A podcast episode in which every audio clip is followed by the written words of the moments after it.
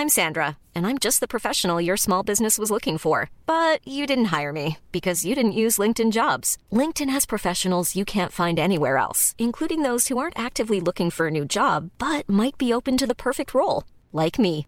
In a given month, over 70% of LinkedIn users don't visit other leading job sites. So if you're not looking on LinkedIn, you'll miss out on great candidates like Sandra. Start hiring professionals like a professional. Post your free job on linkedin.com/people today.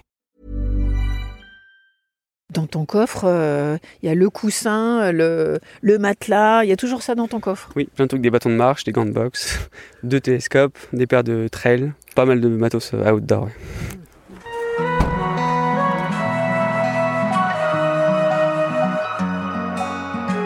Moi, c'est Sandrine Mercier, rédactrice en chef de AR, le magazine du nouveau voyageur. Et le gars qui est devant mon micro aujourd'hui est un astronome, marcheur et vulgarisateur. C'est Stéphane Ratter.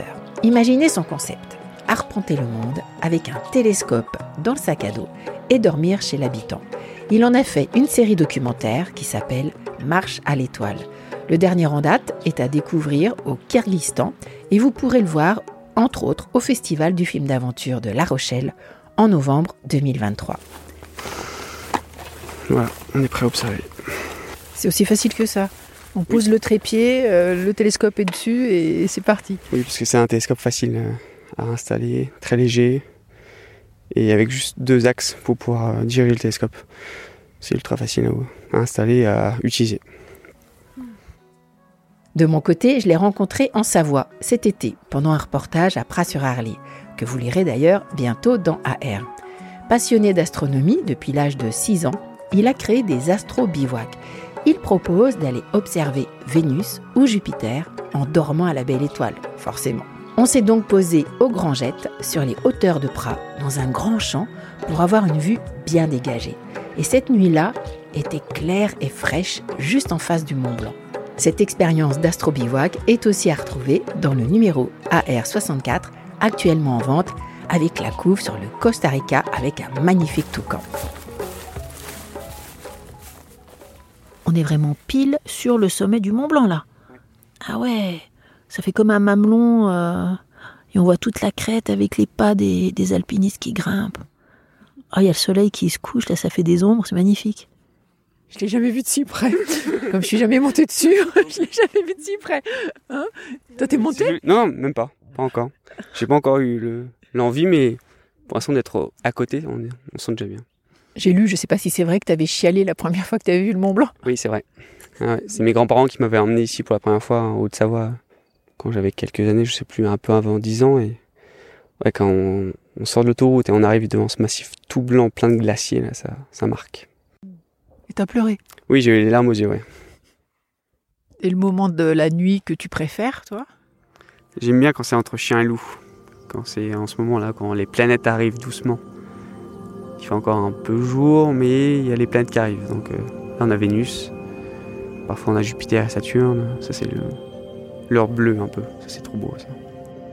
On est entre deux états. C'est la nuit arrive doucement et on commence à voir euh, le ciel euh, apparaître. Et on arrive à se repérer. C'est un peu un petit jeu de voir la première planète dans le ciel.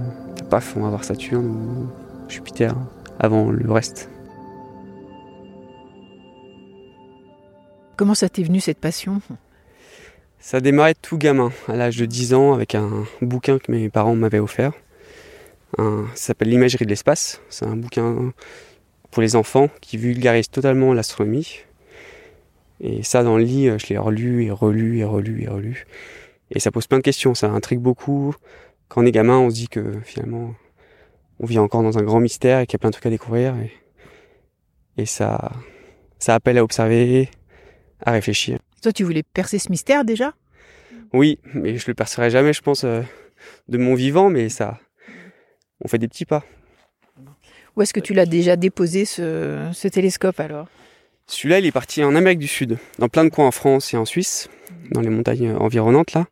Mais il est parti en Amérique du Sud, euh, faire un petit voyage entre le Chili et la Guyane française, en passant par la Bolivie, la Colombie et le Brésil, pour aller partager l'astronomie là-bas, avec les gens qu'on rencontrait sur le chemin, et voir ce qu'ils ressentaient en observant. Et j'imagine que c'était souvent la première fois qu'ils voyaient le, le ciel euh, différemment, en tout cas de si près. Pour eux, là-bas, en Amérique du Sud, on a parmi les plus beaux ciels sur Terre, visibles à l'œil nu. Mais oui, pour la plupart des gens, ils n'ont jamais observé euh, avec un outil, avec un télescope.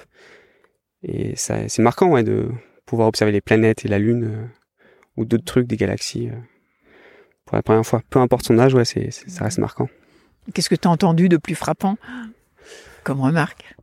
En Amérique du Sud, c'est, plus les, c'est pas des remarques fondées, c'est plus des émotions des enfants ou même des gens un peu plus âgés. Mais la première fois qu'ils regardent la Lune, ils ont des, des émotions de joie euh, et les yeux qui scintillent, qui s'ouvrent d'un, d'un coup quand ils voient la- les cratères lunaires ou les anneaux de Saturne. ouais. Et du coup, les lieux les plus improbables où tu as dormi? Sur les terrasses euh, des gens, directement devant, là, sur le- un petit parterre de gravier. C'était dans les Cévennes, Euh, dans, une, dans des granges, dans une tente à l'intérieur d'un monastère, à côté d'un... Enfin, il y avait des punaises de lit, du coup, euh, on nous a mis une tente en plus. C'était au Népal, tout à l'ouest. Quand tu marches, t'as pas réservé un Airbnb au bout du chemin? Non, non, on réserve rien, on fait en fonction des rencontres. On sait jamais la veille, enfin le matin pour le soir, là on dormira, mais à chaque fois ça marche. On dort pas forcément très très bien à chaque fois, mais À chaque fois, tu trouves un, un- un gîte comme ça. un lieu chez les gens, ouais, les gens nous invitent, ou alors on, on peut aussi bivouaquer. On a du matériel pour dormir à la Belle Étoile euh, si, euh, si on trouve pas. Et au Kyrgyzstan, qu'est-ce que tu as eu comme, euh, comme sensation, réaction? Là-bas, il y avait beaucoup de, de hum, liens avec l'astronomie liés à l'agriculture. Là-bas, avant, ils utilisaient beaucoup l'astronomie pour euh, gérer les semences et tout ça. Ça, c'était hyper intéressant en fonction des constellations. Mais ce qui était marquant, c'était euh, à la fin du voyage, on a rencontré quelques jeunes qui avaient monté une association pour défendre l'astronomie dans le pays. Parce qu'il y avait un ancien planétarium à Bishkek, la capitale, qui avait fermé à cause, euh, de la, à cause des politiques qui avaient voulu revendre cet espace pour, euh, pour en faire du tourisme ou d'autres choses, rien à voir avec la science. Et ils se battaient pour réouvrir le planétarium et vulgariser la science au grand public dans leur pays. Et ça, c'était marquant. C'est des gens qui se battaient, qui manifestaient dans la rue pour la réouverture du- de ce lieu. Et le ciel le plus beau que tu aies vu, toi, c'était où? Il y a eu des ciels en Nouvelle-Zélande incroyables et le ciel du Chili est marquant. Ouais. Quand on voit la Voie lactée, notre galaxie, euh, pas grandir, mais euh, apparaître très très rapidement après le coucher du soleil. Alors qu'ici, euh, pour avoir la Voie lactée euh, en plein août en France, il faudra attendre une bonne heure et demie avant le coucher du soleil. Et là-bas, 30 minutes après, 45 minutes après, ça explose d'étoiles. Est-ce que tu as déjà fait des expériences, euh, je sais pas, incroyables ou mystiques ou je sais pas, avec le ciel? Non, pas encore. On a rencontré une chamane en Amérique du Sud qui nous a beaucoup parlé de la Pachamama, la relation à la terre, et indirectement au ciel, parce qu'il y a toujours un, un côté indirect avec tout ça. Et c'était assez, assez fort le moment. Je, je pourrais pas le décrire parce que c'est un moment un peu à part, mais Parce que moi, personnellement, j'ai déjà fait une expérience particulière. Non, non, mais si des fois le soir, tu es juste allongé, tu sais, sur le, le dos, Ouais. tu regardes le ciel, comme ça, sans rien. Et tout à coup, tu, tu, tu changes un peu ta perception et tu peux imaginer que, t'es pas, que le ciel est pas au-dessus de toi. Mais que le ciel est en dessous de toi. Ouais. Ça, je j'en parle tout le temps euh, dans mes soirées avec les gens euh, et à travers mes voyages. euh, J'explique toujours qu'on est sur une sphère et que le ciel il est au-dessus, mais aussi, aussi au- en dessous. Il faut vraiment comprendre que sous les pieds, ouais, il y a la- toute l'épaisseur de la Terre, mais qu'il y a autant d'étoiles en dessous et de galaxies et tout ça. ouais. C'est vrai que des fois, quand tu inverses et que tout à coup, tu te trouves au-dessus du ciel, tout à coup, tu as quelque chose d'assez vertigineux qui apparaît. Ouais, c'est verti- vertigineux et ça, ça bouleverse tous les repères un peu qu'on a. Ça fout le vertige, ça déséquilibre. Et c'est intéressant. Est-ce que tu peux nous raconter, je sais pas, une expérience vraiment forte que toi tu as fait avec le ciel? Avec le ciel, euh, une expérience forte. C'était la première fois que j'ai découvert euh, les anneaux de Saturne et la Lune avec ses cratères. La première fois au télescope, pardon. Ça, c'est marquant. Quand, juste avec son télescope, avec ses manettes, on arrive à diriger le, tube euh, de l'outil dans le bon sens et de découvrir ça par ses propres yeux et ses propres moyens, c'est intéressant. Ça marque. Et après, Et après, c'est comme ce que tu as dit avant, c'est de se rendre compte qu'on est vraiment sur une sphère. Pour moi, c'est le plus grand truc en astronomie, euh, c'est de se rendre compte, de se rendre compte réellement et de ressentir un tout petit peu qu'on est sur une planète, mais vraiment sphérique. Qu'on est un petit point, une petite bille euh, dans un truc très très grand. Et la première fois que tu as vu les anneaux de Saturne, alors, qu'est-ce qui s'est passé?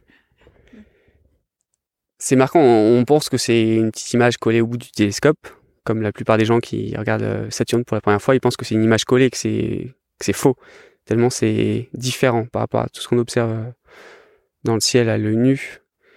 C'est vraiment une petite bille jaune avec ses anneaux très très bien marqués autour. C'est différent. Mais est-ce qu'on perçoit qu'il euh, se passe des choses dans l'anneau, que ça tourne dedans Oui, on peut se rendre compte un peu plus de la vitesse de rotation de la planète et de du coup que ça engendre euh, l'anneau derrière, l'aplatissement, la poussière qui tourne autour, et ensuite toutes les lunes qu'elle euh, contient autour. Elle en a plus de 145 et je pense qu'on va en découvrir bien d'autres autour, mais c'est c'est dingue tout ce qui se passe autour de cette planète-là. Et aussi Jupiter. Nous, on a juste une seule lune, la lune qu'on connaît très bien, mais il y a d'autres planètes qui en ont des centaines. Et, enfin, voir des, des dizaines et surtout peut-être voir des centaines. Ah, je vois un point qui scintille là dans le ciel au-dessus des sapins. Oui, c'est l'étoile du berger, qui est la planète Vénus. La première qui apparaît en ce moment. C'est la première qu'on voit dans le ciel. En ce moment, ouais, ça dépend des saisons. Des fois, elle peut apparaître juste avant le lever du soleil. Et là, en ce moment, elle apparaît juste après le coucher. Et si on l'observe au télescope, on peut voir un petit croissant, comme la Lune. On voit juste une partie de la planète qui est éclairée par le soleil et l'autre qui est dans l'ombre. Et après, il y aura plein d'autres qui vont apparaître. Enfin, pas des s'il y aura des planètes un peu plus tard, il y aura Saturne et Jupiter qui vont se lever au-dessus du massif du Mont Blanc, accompagnés de la Lune. Et après toutes les constellations qu'on connaît très bien, la Grande Ourse, la Petite Ourse, euh, le Bouvier, Cassiopée, la Lyre, tout ça, ça apparaît dans une petite heure.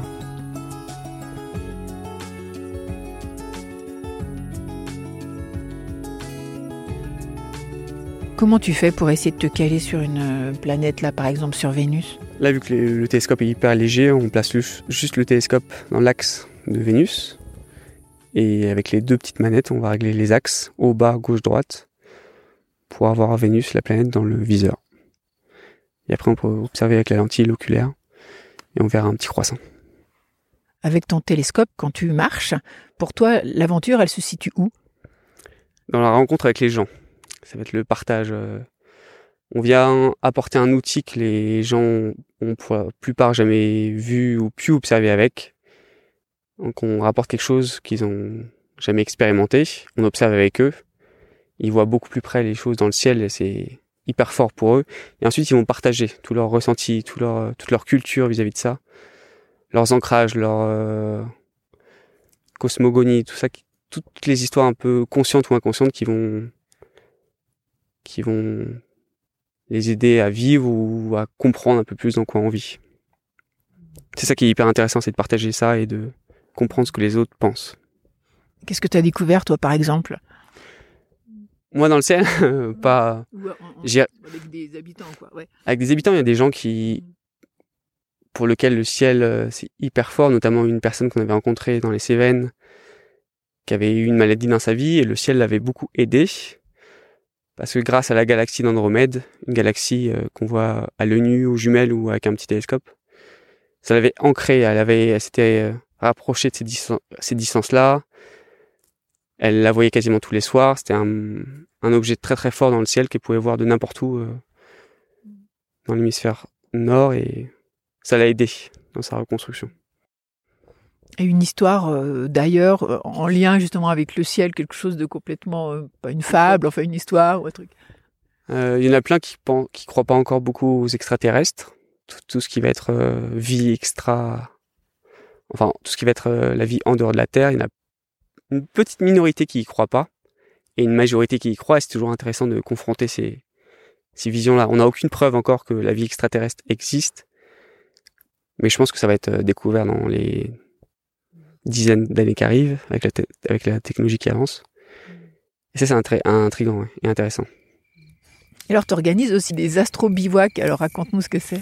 C'est ouais, des, petites, euh, des petites sorties, des petites échappées où On part avec le télescope dans le sac à dos, avec un petit groupe, 10 personnes environ, et on part dans la forêt ou dans la montagne pour aller dormir à la baie étoile et observer plein de trucs durant la nuit au télescope et discuter avec des photos et avec, à travers ce qu'on voit aussi à l'œil nu et au télescope. Et donc pendant la nuit, donc on voit le ciel qui tourne, c'est ça? Enfin, on voit, on voit toutes les étoiles qui tournent, mais en, réalité, c'est nous qui tournons, c'est la Terre qui, euh, qui tourne sur elle-même. Du coup, on voit toutes les constellations avancer dans le ciel et les levées de planètes et de lunes euh, qui arrivent progressivement. Du coup, on dort pas beaucoup, mais parfois on se relève euh, à 3h, 4h pour voir les choses se lever dans le ciel.